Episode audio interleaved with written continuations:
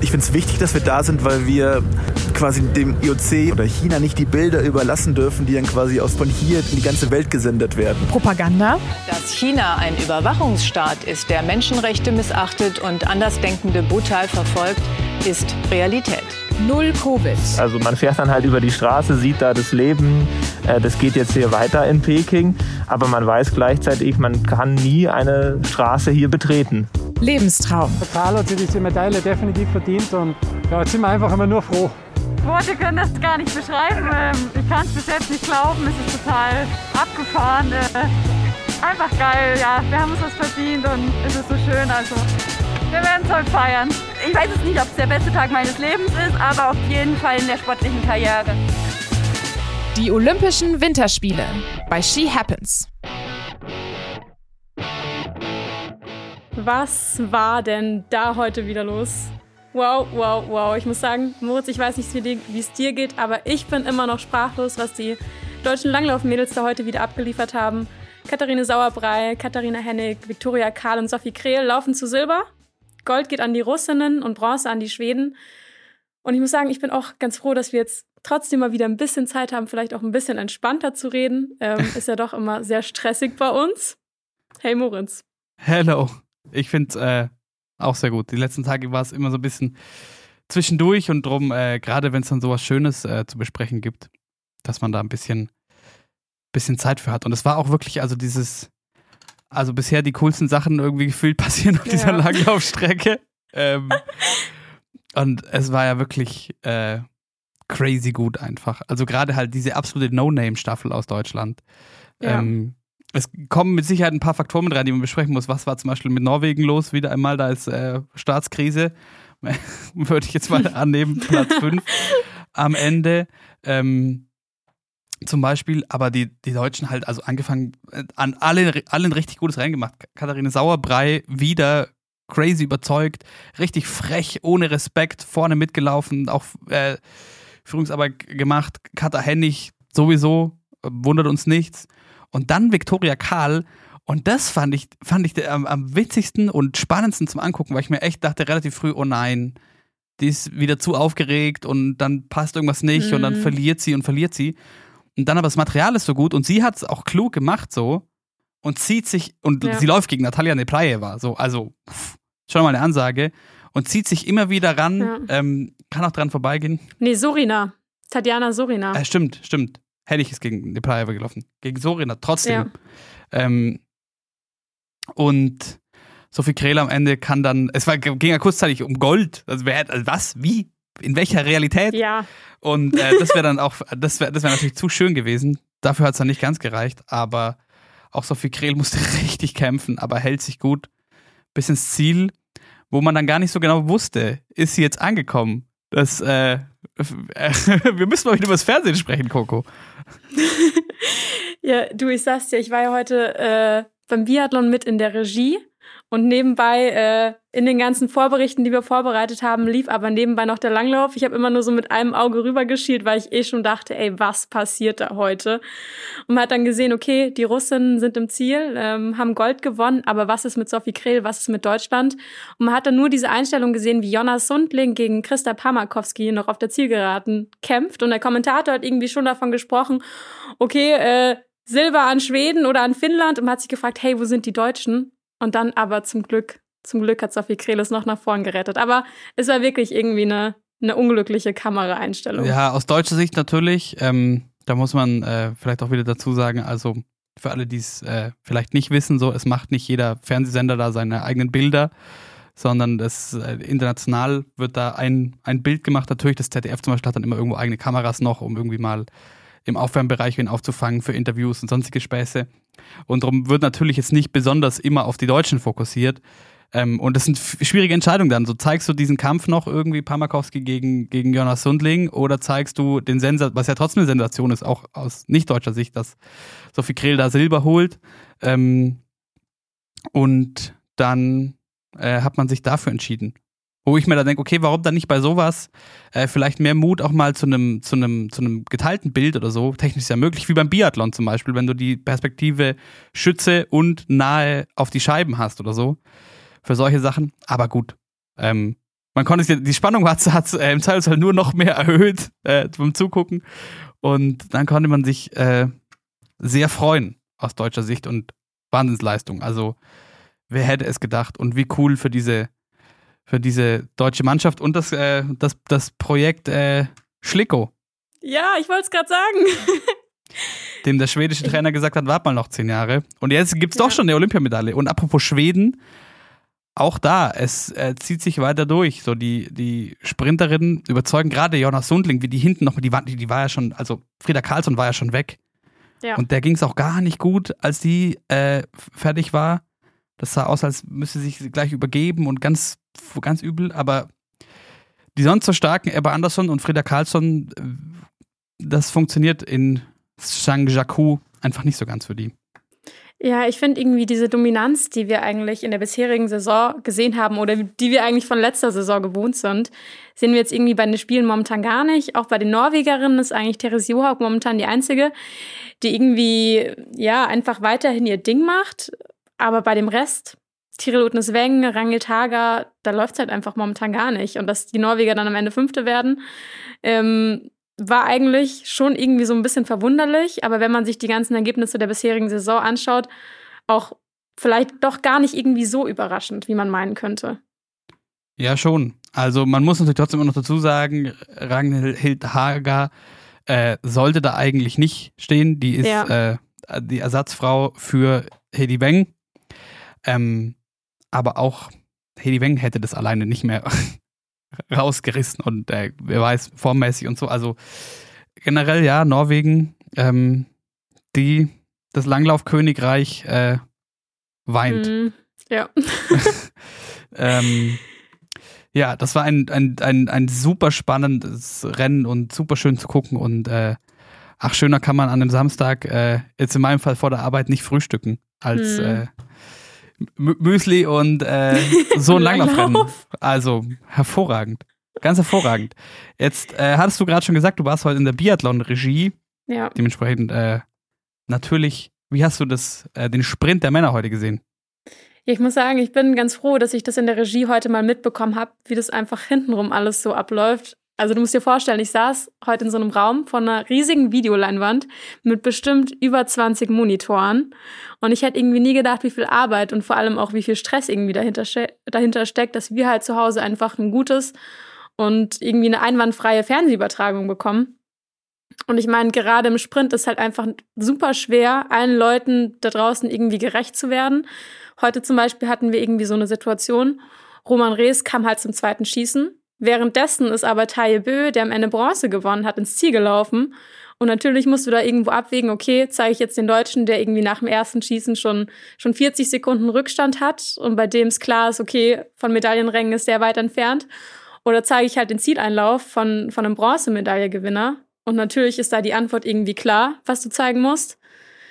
Aber ähm, ich kann trotzdem verstehen, dass viele Leute dann sagen, okay, warum hat man die Deutschen jetzt nicht so viel gesehen? Aber ja, irgendwie ist dann doch nicht so einfach.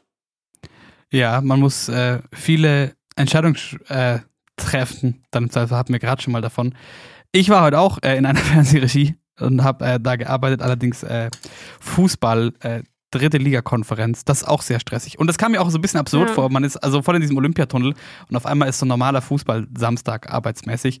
Dadurch konnte ich nicht live gucken und auch nicht das ganze Rennen sehen. Wir hatten es ja äh, bei den Frauen gestern noch davon, dass bei den Deutschen mit dem Material was schiefgelaufen sein muss. Hm. War das bei den Jungs heute besser? Ja, schon. Es war, ich würde sagen, es war nicht überragend.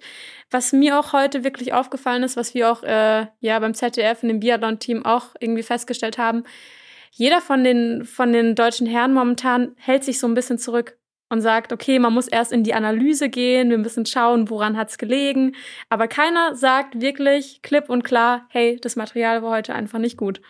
Und das ist irgendwie schon so ein Punkt, der, der momentan auch in Zhangjiakou irgendwie auffällt. Man muss dazu natürlich auch sagen, das Material im Einzel war überragend. Jetzt ist es vielleicht nur durchschnittlich, könnte man sich vorstellen. Aber was ich so gehört habe, äh, die deu deutschen Techniker haben sich halt vor allem auf sehr, sehr kalte Bedingungen eingestellt. Und jetzt ist es ja doch wärmer geworden. Es hatte auch geschneit über Nacht. Und das sind natürlich nochmal, ja, Faktoren, die es irgendwie ein bisschen erschweren. das allein ist eine Meldung wert eigentlich bei diesen Winterspielen. Es Ja, hat geschneit. Es hat geschneit. In einer der trockensten Wüstengegenden der Welt. Es hat, wo wir gerade Winterspiele äh, haben, hat es geschneit. Ja. Es ist, es ist ja verrückt. Und es wurden prinzipiell mehr Fehler geschossen als bei den Frauen gestern noch. Gibt es dafür konkrete Gründe? Nee, nicht wirklich. Also ich muss auch sagen, es würden wirklich ungewöhnlich äh, viele Fehler geschossen. Du musst dir mal vorstellen, nur vier, Sp äh, nur fünf Sportler sind heute bei einem Teilnehmerfeld von über 90 Athleten fehlerfrei durchgekommen. Und Fünf. keiner davon, hat, keiner davon hat eine Medaille gewonnen. Nee, eins, eins, äh, einzig Maxim Zvetkov als Vierter vorne dabei, aber trotzdem keine Medaille. Und das zeigt auch wieder, wie überragend ähm, Johannes Tines Bö zum Beispiel oder auch Kontofi Jomaye oder Taye Bö heute auf der Loipe waren. Zweimal Norwegen, zweimal Bö. Da Ja. ist man zufriedener als bei den Läufern und Läuferinnen ohne Gewehr. Definitiv. Aber ähm, noch kurz zu den Deutschen. Benny Doll wird am Ende Achter mit einem Rückstand von einer Minute fünf. Ähm, er macht wieder ein solides Rennen. Natürlich hat es wieder nicht für die Medaillen gereicht, aber ich glaube, da geht dem Verfolger schon noch einiges nach vorne, ähm, wobei er auch nur 26 Sekunden auf, auf Bronze hat. 17. wird Roman Rees, 22. Philipp Navrat und 33. Johannes Kühn. Wobei es für Johannes Kühn sicherlich auch spannend wird, wie der Verfolger läuft, weil ich könnte mir schon vorstellen, wenn der Verfolger ja gerade im Schießen wieder, wieder so läuft wie heute, dann könnte es schon nochmal spannend werden, wer den, wer den Staffelplatz kriegt. Was schätzt du aktuell, wer ihn bekommt? Aktuell glaube ich, dass Erik Lesser in der Staffel dabei sein wird. Ähm, der Ja, hat der heute ja auch sonst gar nichts mehr, ja, oder? der hat heute auch ein internes Testrennen gewonnen. Ähm, die ganzen Reservisten haben da heute noch ein internes Testrennen gemacht. Ähm, ja, ich kann mir vorstellen, dass eben Erik Lesser, Benny Doll, Roman Rees und Philipp Navrat laufen werden. Deswegen wird es morgen schon noch mal sicherlich ein entscheidender Faktor sein. Lass uns aber doch noch kurz aufs Skispringen schauen, oder? Jawohl, natürlich äußerst gerne. Gold geht ja heute an den Norweger Marius Lindvik, der im zweiten Durchgang mit einem Sprung auf 140 Meter noch an dem bis dahin führenden Ruyo Kobaya- Kobayashi vorbeigeflogen ist. Ähm, man muss dazu natürlich auch sagen, Lindvik ist in der Quali und im Training immer eigentlich sehr gut auf der Schanze zurechtgekommen. Im Vergleich vor allem zu Karl Geiger, ähm, der sich aber auch einen Tag nach seinem 29. Geburtstag gestern noch ein schönes Geburtstagsgeschenk gemacht hat und vom Platz 6 ähm, im ersten mit 138 Meter noch auf drei vorgesprungen ist. Und Stefan Horngacher hat gesagt, ihm fällt ein großer, großer Stein heute vom Herzen, weil er mit der Medaille definitiv nicht gerechnet hat. Wie ging's dir? Ich muss sagen, ich war wieder einmal einfach nur schwer beeindruckt vom Karl. Also auch Markus Eisenbichler ist ja großartig gesprungen heute. Mhm. Zwei sehr, sehr gute Sprünge gemacht auf 137,5 und 139,5 Meter. Fünfter am Ende, aber bei dem ist, wie gesagt, so, da wissen wir die ganze Saison und auch die letzte und die davor wahrscheinlich auch, so, das ist ein großartiger Skispringer, er findet einfach nur keine konstante Form. Ja. Und beim Karle, beim Karle haben sie ja gesagt, so, okay, er muss halt einmal die 130 knacken. Dann hat er die Chance. Und das hat er im Probedurchgang dann geschafft. Ist er 131 Meter gesprungen. Und ähm, dann im Wettkampf zweimal 138 und wieder perfekte, perfekte Karl-Geiger-Sprünge. Also, ähm, das ist, da, da kannst du auch nur beste Noten für geben, etc. Und ich bin wieder einmal davon beeindruckt, wie er das schafft. So, egal, ob es dann mal ein Tag scheiße läuft oder jetzt mehrere Tage, seit er Ja. da ist in Peking. Ähm, so, er kann er kann es dann doch immer wieder schaffen, in mindestens einem Wettbewerb genau da hinzukommen, wo er sein will. Und äh, das ist einfach wieder einmal nur beeindruckend, weil ich kenne keinen Skispringer sonst, der das so Hm. hinkriegt. Da schwankt schon deutlich mehr. Und also, man gucke sich die anderen an. Marius Lindwig natürlich irgendwie auch äh, schöne Geschichte, hat sich so gefreut. Ähm, und den Kobayashi heute musstest du auch erstmal auch erstmal schlagen. Also nach dem ersten Sprung von Kobayashi dachte ich mir, okay, die Nummer ist durch. Ähm, und ansonsten quer, querbeet. Die Slowenen halt auffällig, das wird in Mannschaftsspringen äh, schwer interessant. Haben wir auch Ja. das letzte vor den Spielen gewonnen, die einfach wahnsinnig stark in Form sind, wo es dann Kleinigkeiten sind, die den Unterschied machen. Also Peter Preutz zum Beispiel. Hätte Peter Preutz in seinem ersten Sprung einen vernünftigen Telemark hingestellt, wäre der mit um Medaillen gesprungen. Ja. Ähm, und Österreich ist auch verrückt, wieder bester Österreicher Manuel Fettner. Ähm, wer hätte es gedacht? Und viel, viel Verrücktes dabei, viel Schönes aber auch. Konstantin Schmid hat sich heute so gefreut, zwei gute Sprünge gemacht und es war klar, okay, das Top 15 probably. Aber der hat sich so gefreut und das fand ich Ja. so schön bei ihm zu sehen, so einfach dieser, dieser Olympic Spirit quasi. Und Vielleicht noch, noch kurz zu Pius Paschke, was sagst du zu ihm? Der ist ja im ersten Durchgang auf 131 Meter gesprungen, im zweiten nur auf 127, wird am Ende 28. Hatte ja im Training durchaus auch ähm, ja eher durchwachsene Leistungen. Ich glaube, der freut sich auch einfach, dass er, da, dass er bei Olympia dabei sein kann. Die Erwartungen waren mit Sicherheit auch nicht so hoch, gerade auch nach dem Drama und den Diskussionen um das deutsche Nominierungsverfahren. Und insofern glaube ich schon, schon okay. Ich weiß nicht, was man sagt. Wer mir sehr leid tut, nämlich nur einen Platz vor Pius Paschke heute gelandet, Kilian Payer. Hm. Das ist wirklich, der, er kann, an die Engelberg-Form kommt er nicht mehr ran. Es ist wirklich sehr, sehr schade, weil es ja auch so ein großartiger Springer eigentlich, aber da fehlen einfach immer zehn Meter, um irgendwo mitreden zu können. Ja, vor allem wir hatten, also ihr hattet ja noch mit ihm gesprochen. Ich hatte es mir ja nur angehört im Nachhinein noch und er hat ja gesagt, er freut sich eigentlich so auf das UFO und von diesen gigantischen Schanzen mal runterzuspringen. Ähm, ja. Ich finde, man merkt gerade in Sangjaku, dass, dass nicht jeder mit diesen, mit diesen Schanzen klarkommt und dass es doch sehr, sehr schwierig ist, sich dort auf diese Schanze auch einzustellen. Ja, schon. Also das siehst du ja, das siehst du ja durch, durch die Bank. Also Ja. ähm, und dann teilweise Kamil Stoch zum Beispiel ist auf einmal wieder mit dabei, verpasst das Podest. Äh, Vierter, noch vor Markus Eisenbichler. Das ist für mich dann oft so ein Indiz, wenn Kamil Stoch, der sonst schle schlecht drauf ist, dann wieder äh, gut Mhm. springt, weil das dann halt oft einfach Szenarien sind, wo sich zeigt, okay, der hat halt einfach die Erfahrung. Oder Stefan Kraft, der im Training mega gut war. Das sind halt die Springer, die haben die Erfahrung, um erstmal, egal wo sie hinkommen, guten Sprung äh, runterzubringen im Ja. Vergleich zu unerfahrenen Athleten, wo das so viel dann auch tages- und ortsabhängig sein kann. Wir bleiben jetzt noch ganz kurz beim Skispringen. Es geht nämlich jetzt in unserem heutigen Gespräch noch kurz um den, um den ZDF-Skisprung-Experten Toni Innauer. Und zwar, Moritz, du hast mit zwei Journalisten gesprochen, die aktuell in Peking vor Ort sind, und zwar Nico Horn und äh, Christopher Melzer. Und äh, ja, was die zu sagen haben und was das vielleicht auch mit Toni Innauer zu tun hat, das hört ihr jetzt.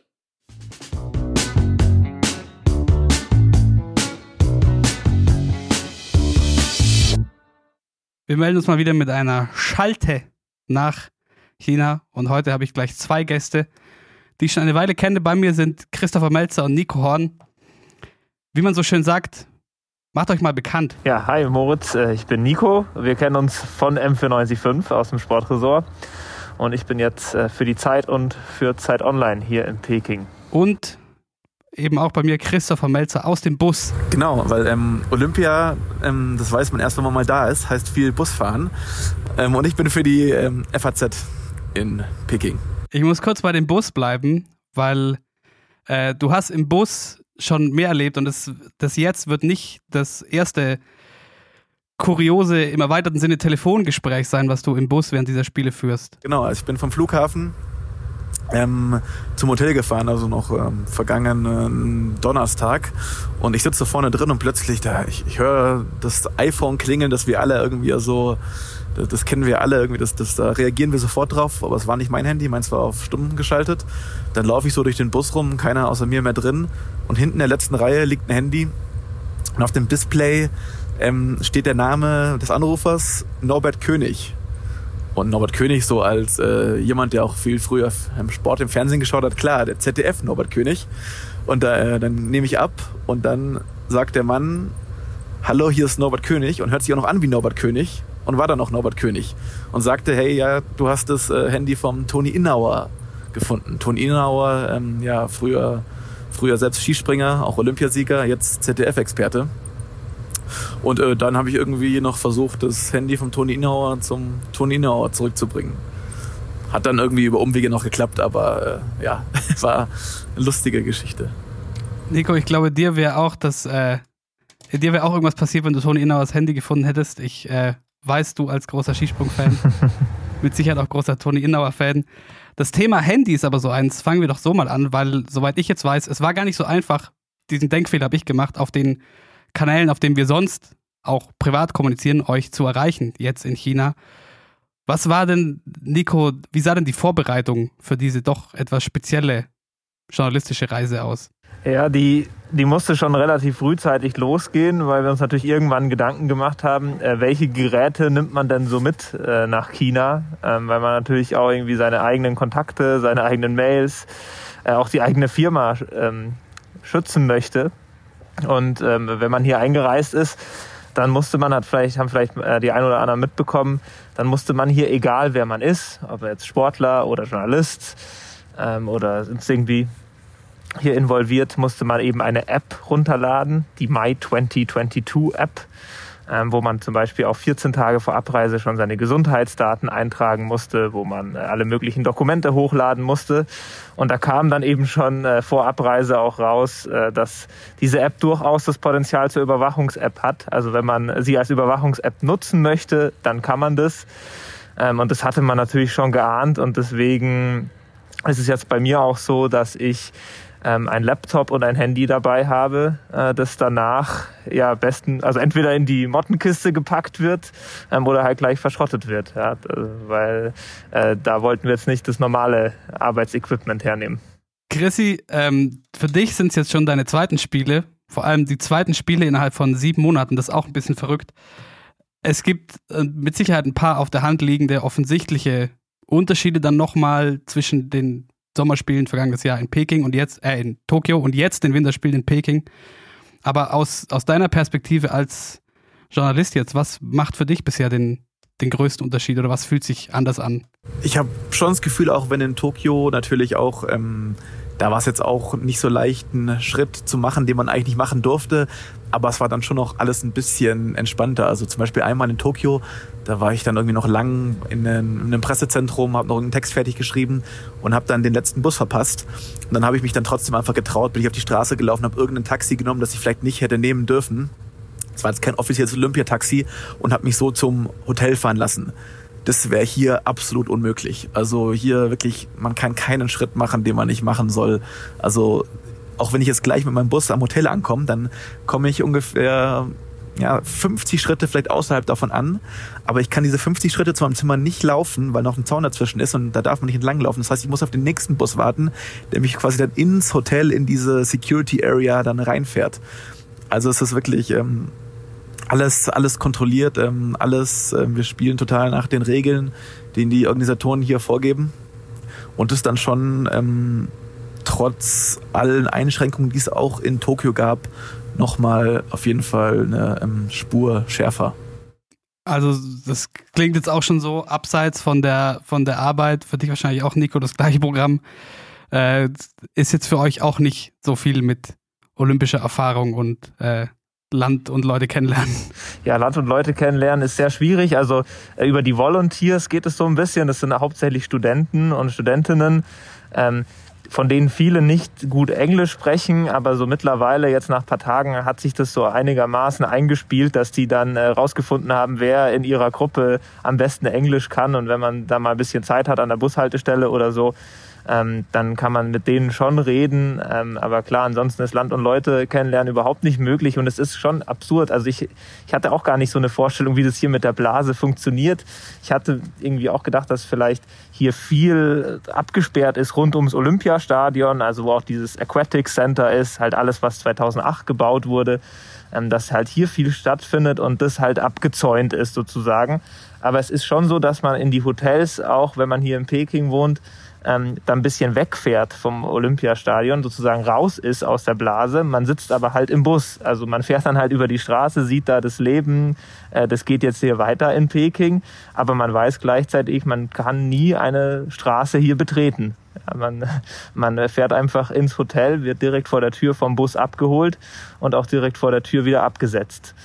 Ähm, und so verlässt man nie die Blase. Nur um den Einsatz zu, also man wird eigentlich, man wird mit keinem Menschen sprechen, der nichts mit Olympia zu tun hat. Um es gleich mit einem Satz sozusagen. Ne? Also sprich, außer eurer wirklichen Kernarbeit ist gar nicht so viel drin für euch auf diesen, auf diesen Reisen. Aber wie sieht das denn aus? Christi, vielleicht mal auch um das äh, für alle Leute nicht aus der Medienbubble ein bisschen einzuordnen generell, was, was ist denn dein konkreter Auftrag jetzt für die FAZ in Peking? Genau, also wir sind ähm, mit vier, mit vier ähm, Redakteurinnen und Redakteuren ähm, da, also insgesamt vier Leute. Und ich bin so ein bisschen für Ski Alpine, so quasi mein Hauptgebiet, für das ich zuständig bin. Deswegen fahre ich eigentlich immer wieder da. Ich wohne in Zhangjiakou, das ist da auch, wo die ganzen nordischen Wettbewerbe stattfinden, aber fahre dann immer im Bus nach Yangqing, wo ähm, die alpinen Skiwettbewerbe ausgetragen werden. Und genau, das ist eigentlich so, also das ist so, wenn man sagen will, das ist mein, mein Beat, da, ähm, da muss ich schauen, was passiert. Und sonst drumherum, aber man, man sucht ja noch seine Geschichten, also jetzt für, für die, die auch dann über den Sport hinausgehen. Klar, dieses, diese, die Sportberichterstattung, das ist irgendwie so die Basis, gerade bei uns bei der Tageszeitung, auch mit ähm, ständig aktualisiertem Internetauftritt. Da ist, ähm, das decke ich quasi so standardmäßig ab. Jetzt zum Beispiel für die nächste Sonntagszeitung werde ich eine Geschichte schreiben über ähm, die, die, die Umweltfolgen, die das gerade, die jetzt Olympia und gerade das, ähm, die Skiwettbewerbe in Yangqing haben. Auf einem Berg, Nico hat auch schon einen Text drüber geschrieben, kann er vielleicht gleich noch mehr erzählen, ähm, auf einem Berg, auf dem es fast nie schneit. Also auch ähm, die, die Themen, was man ja auch irgendwie dann von uns auch erwartet, oder, oder was zumindest ich von uns erwarte, die auch über den Sport ähm, hinausgehen. Und da ist so eine Mischung aus ähm, mal sportlich, mal sportpolitisch, auch mal was Lustiges. Also irgendwie da versuchen, eine gute, eine gute Mischung zu finden, irgendwie dem gerecht zu werden, was wir hier auch irgendwie, äh, was hier von uns erwartet wird. Chrissy müsste eigentlich noch Kilometergeld bekommen für seine ja, fast täglichen Fahrten von Sanjaku nach Jiangxing. Ähm, Was ist der Standardsatz? 30 Cent? Ja. Fehlt ja noch 30 Cent pro Kilometer? Dann können Sie den Laden dicht machen bei der FAZ, wenn du das bekommst. Aber das stelle ich mir wahnsinnig schwierig vor, nach dem, was ihr vorbeschrieben habt. Also die Geschichten, die auch über das Sportliche hinausgehen, gut erzählen zu können, wenn man eigentlich keine Möglichkeit hat, sich mit irgendwem zu unterhalten und sich irgendwas genauer anzuschauen, was über den, ja. den Sport hinausgeht, oder? Ja, da muss man natürlich schon ein bisschen auch, vielleicht auch ein bisschen Vorarbeit geleistet haben. Jetzt in dem Fall habe ich irgendwie vorher mit einer meiner Professorin telefoniert, die eben auch dazu oder sich mit dem Thema Kunst, Schnee, Ökologie, ähm, Wintersport auseinandersetzt. Und was natürlich schon, es gibt natürlich zwei Möglichkeiten immer. Zum A, die Sportlerinnen und Sportler fragen, von denen auch jetzt nicht wenige zumindest auch in solchen Fragen schon, ist mein Eindruck zumindest, auskunftsbereit sind, gerade was diese Skistrecke angeht. Ähm, und die Möglichkeit, die man natürlich auch immer hat und die man auch ähm, ja dann wahrnehmen muss, man kann natürlich immer auch das IOC beziehungsweise hier die, die ähm, lokalen Organisatoren, die nationalen Organisatoren aus China ähm, zu solchen ähm, Themen anfragen. Es gibt A, eine tägliche Pressekonferenz des IOC und B, natürlich auch die klassischen Kontaktwege, weiß nicht, E-Mail schreiben. Ne? Also da gibt es schon ein paar Möglichkeiten, auch wenn man jetzt nicht ähm, äh, die, die angeblich 300 Millionen äh, Chinesinnen und Chinesen vielleicht fragen kann, die dann bald auf den Berg äh, strömen sollen. Ja, mit, mit den äh, Sportlerinnen und Sportlern, da ist ja auch interessant, gerade wenn wir über den Skiberg reden äh, und die 300 Millionen Chinesen, die angeblich bald Skifahren sollen. Das ist ja äh, dann eben auch so, wird es so dargestellt, dass dort, wo jetzt die Skiwettbewerbe Wettbewerbe stattfinden, dass dort dann auch ein ja, ein äh, Breitensport-Skigebiet entsteht. Und wenn dir dann aber alle Skifahrer, die da sind, ähm, und alle Skifahrerinnen und Trainer und Trainerinnen sagen, äh, das kann man gleich mal vergessen, äh, da kannst du keinen Anfänger draufschicken auf irgendeine Piste da, äh, dann kann man sich äh, dann natürlich schon mal denken, ob das wirklich so realistisch ist, dass da dann auch nach Olympia äh, noch gefahren wird äh, im Breitensportsinne. So und und, und eine Sache, die noch dazu kommt, die halt auch eine Möglichkeit ist, also äh, wir haben auch noch hier in Peking äh, unsere Zeitkorrespondentin. Ähm, und das finde ich auch ähm, sehr gut und sehr wichtig, äh, dass die in diese Olympia-Berichterstattung ähm, involviert ist. Jetzt zum Beispiel für die Ausgabe, die dann morgen rauskommt, äh, da hat sie auch zu einem großen Text ähm, dann ja so ungefähr äh, die Hälfte beigesteuert, indem sie halt äh, davon berichtet, wie hier äh, in Peking die Chinesen Olympia begeistert sind oder nicht. Ähm, und äh, Spoiler wohl eher nicht so. Genau, zu, zu das, um das noch zu erklären vielleicht, genau, wir haben nämlich auch eine Korrespondentin in China und jetzt bei Zeit und FAZ die Korrespondentinnen, Korrespondentinnen, die quasi die dauerhaft hier leben, die sind auch gar nicht in die olympische Bubble mit rein. Also die bekommen noch das normale Leben mit, die, ähm, die sind jetzt nicht in diesem Loop und fahren nicht mit den olympischen Bussen und nicht ähm, nur auf den olympischen Wegen. Also da gibt's dann durchaus die, ähm, auch den Perspektivwechsel. Das sind natürlich dann die Möglichkeiten, die große Medienhäuser wie eben Zeit und FAZ haben. Aber was ich mir schon dachte, gerade für ähm, freie Journalistinnen und Journalisten, die sonst auch auf so Events äh, unterwegs sind, ist ganz, ganz viel wahrscheinlich schwierig bis nicht machbar an Geschichten, die man sonst gerne erzählen würde. Nico, ich habe eine Frage, die ich dir unbedingt stellen möchte, weil es quält mich ehrlicherweise selber schon, seit wir so gespannt. darüber nachdenken mit diesem, mit diesem Podcast. Wie gehen wir jetzt mit der Sache um? Gerade weil wir da doch auch ein Stück weit befangen sind, dadurch, dass wir den Finzi als aktiven, jetzt auch Olympiasieger von Peking mit dabei haben. Aber trotzdem, wie kriegt man das hin, das irgendwie voneinander zu trennen oder aber auszuhalten gleichzeitig dieser riesen Bullshit, Entschuldigung, dass jetzt so sagt, der diese Spiele sind und warum diese Spiele stattfinden, können wir gleich nochmal drauf eingehen. Und gleichzeitig vielleicht trotzdem eine Sportbegeisterung, die man hat, die ich auch weiß, die du hast, offensichtlich, sonst wärst du nicht da, ähm, das unter einen Hut zu kriegen. Wie machst du das? Ja, das ist äh, ganz, ganz schwierig und äh, wir haben uns schon auch gefragt, also generell auch bei uns äh, bei Zeit, Zeit Online, ähm, ob man da überhaupt hinfahren soll ähm, oder ob es besser ist, wir sagen, nee, wir, wir fahren da nicht hin, wir machen das nicht mit. Ähm, aber ich glaube, man sollte und man kann es auch ähm, schon in gewisser Maßen trennen. Vielleicht sollte man es nie ganz voneinander trennen. Ähm, aber äh, für die Sportlerinnen und Sportler, äh, da muss man auch sagen, die haben überhaupt kein Mitspracherecht äh, dahin, wo sowas hinvergeben wird. Äh, die werden jetzt einfach nach Peking geschickt und wenn dann äh, irgendwie gefordert wird, ja, die sollten jetzt äh, die Spiele boykottieren, äh, dann muss ich sagen, das finde ich dann auch ein bisschen wohlfeil. Ähm, das ist vielleicht ein bisschen viel verlangt. Ja? Die wurden nicht gefragt, wo sie hinfahren sollen ähm, und ist, äh, für den weiteren Verlauf ihrer Karriere, für ihre Finanzierung und so weiter ist es natürlich äh, hier ein super wichtiges Event und es lässt sich aus ihrer Sicht kaum boykottieren.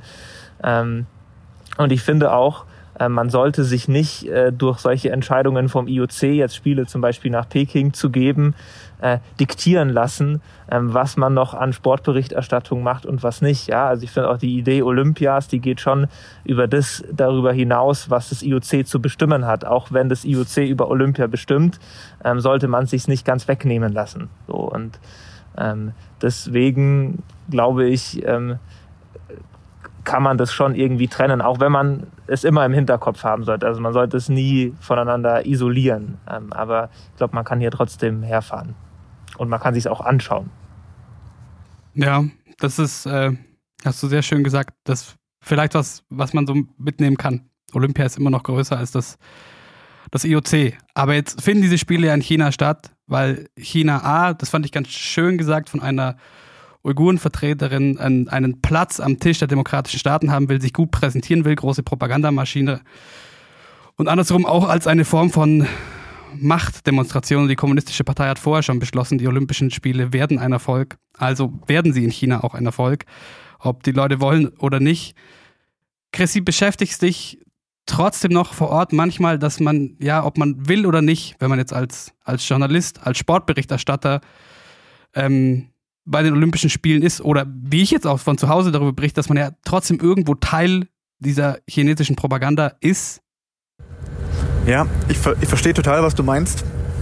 Und da muss man sicher drüber nachdenken. Aber für mich ähm, das wichtige Argument in dem Fall wäre, indem wir hier da sind, finde ich, können wir noch, also ich finde ich es wichtig, dass wir da sind, weil wir quasi dem IOC und auch oder, oder dem oder China nicht die Bilder überlassen dürfen, die dann quasi aus von hier in die ganze Welt gesendet werden. Quasi, dass es noch eine Alternative, quasi, dass es unseren Blick, unsere Bilder noch als Alternative zu den irgendwie bereinigten Bildern gibt, die jetzt vor der Eröffnungsfeier, ab oder ab Eröffnungsfeier bis zum Ende der Spiele gesendet werden, wo natürlich kein Bild ähm, in die Welt gesendet wird, das da auch nicht hingesendet werden soll.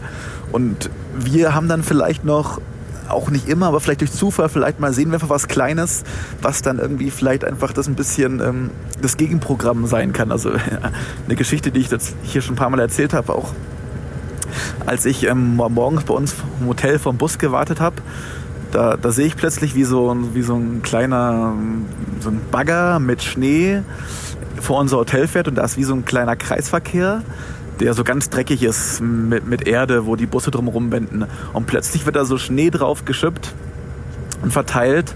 Und dann war es ein paar Minuten später einfach ein Kreisverkehr, auf dem einfach Schnee lag, als wäre hätte es da hingeschneit und als wäre das, sähe das ganz schön aus quasi. Und dieses Bild wird dann, das wird nicht jetzt im Fernseher erscheinen, aber quasi, das ist das Making-of von einem Bild, das so gesendet werden könnte. Und ähm, wir haben dann vielleicht durch Zufall gesehen, wie es auch mal davor aussah. Und das ist für mich immer so dann auch persönlich ein bisschen eine Rechtfertigung, warum man auch herkommen kann und ähm, auch warum man vielleicht nicht nur Teil der Propaganda ist. Was natürlich die Propaganda nach innen, ähm, also ich glaube auch wie Chrissy, dass die Propaganda nach außen für China nicht funktionieren wird, äh, ähm, sondern dass das Ganze im Gegenteil eher negativ PR ist. Ähm, aber nach innen, ja, da, klar, wird man vielleicht sagen können, hier war doch die Welt zu Gast und schau mal, was wir Gutes äh, auf die Beine gestellt haben. Ganz unabhängig davon, ob wir jetzt da sind oder nicht. Ähm, aber äh, das ist noch mal ein anderes Thema und äh, da bringt vielleicht für Xi Jinping dieses Olympia dann äh, nach innen viel mehr als nach außen. Wäre für mich auch das entscheidende Argument, wenn er, er kann jetzt sagen, schaut her, die Welt war während dieser, während dieser Pandemie bei uns und hat noch nach unseren Regeln gespielt. Also das, das wird man ihm nicht nehmen können, dieses Argument. Das wird er machen können und das wird auch ähm, so ankommen. Nachdem er sich schon als großer Bezwinger der und äh, Weltretter in der Corona-Pandemie inszeniert, auch das. Kommen wir nochmal kurz zum Sportlichen. Jungs, was waren eure Highlights bisher? Ähm, ja, Curling Ja. vielleicht? komm. Ja? Äh, Ich, ich, war, ich war gestern beim, beim Mixed Curling und das, das war schon sehr unterhaltsam. Ich finde, äh, das Curling-Spielprinzip an sich ähm, bringt eine gewisse Spannung mit sich ähm, und das war schon beeindruckend. Aber ich glaube, mein Highlight ist jetzt auch tatsächlich ein bisschen abgefahren. Ich war das erste Mal in meinem Leben äh, beim Eiskunstlauf, also Eiskunstlauf dieser Güteklasse zumindest ähm, weil ich auf diesen Nathan Chan aufmerksam geworden bin. Also ähm, ein Amerikaner, dessen Eltern mal aus China ähm, als Studenten noch in den 80er Jahren, glaube ich, ähm, in die USA ausgewandert sind. Ähm, und der ist so der Superstar äh, des Eiskunstlaufs. Ähm, und hat aber vor vier Jahren, er ist erst 22, aber vor vier Jahren war er auch schon der Favorit, hat er im Kursprogramm äh, verkackt, wo es heißt, äh, ähnlich wie bei der Tour de France, wo man sagt, äh, in der ersten Woche kann man noch nicht die Tour de France gewinnen, man kann sie nur verlieren. So hieß es äh, dem, äh, im Einzellauf des Eiskunstlauf kann man im Kurzprogramm noch nichts gewinnen, aber man kann schon alles verlieren. Und das ist ihm vor vier Jahren passiert. Und jetzt aber hat er einen neuen Weltrekord aufgestellt äh, mit seinem Kurzprogramm.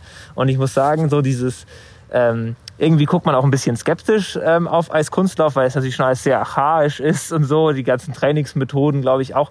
Aber andererseits sind es auch irgendwie mittlerweile sehr lässige, sehr coole Typen, äh, die auch einfach eine wahnsinnige Power so aufs Eis bringen und irgendwie hat diese ganze Veranstaltung eine solche Dramatik. Ähm, also ich weiß nicht, ob es das nochmal woanders gibt bei den Winterspielen. Oh, gut, äh, nordische Kombination hat vielleicht jetzt ähm, nochmal neue Maßstäbe gesetzt. Allerdings war ich da eben auf besagten Busparkplatz. Deswegen kann ich noch nicht genau sagen, ob das noch besser war. Jetzt hast du mal gut die Kur Kurve gekriegt, nachdem der Ja, ja. Podcast ja Ski Happens und nicht äh, Kufenklamauk heißt. Nein, aber äh, also damit will ich auf keinen Fall die, die Leistung und die Spannung von Eiskunstlauf äh, schmälern. Chrissy, bei dir? Ich bin ein bisschen ähm, eingeschränkter quasi in den Events, die ich besuche als Nico. Deswegen kann ich oder muss, also ich kann wirklich nur in, in, jetzt auch im, gemäß dem Podcast-Titel ein Ski-Event nennen, weil ich eigentlich nur beim äh, Skispringen nordische Kombination, leider nicht heute, auch da war ich auf dem, ja, ich war im Pressezentrum, aber und aber deswegen werde ich ähm, ein Skirennen nennen, vielleicht einfach den Sieg von Sieg von Beat Voits, Abfahrt Männer, einen Tag verschoben. Der Kugelblitz.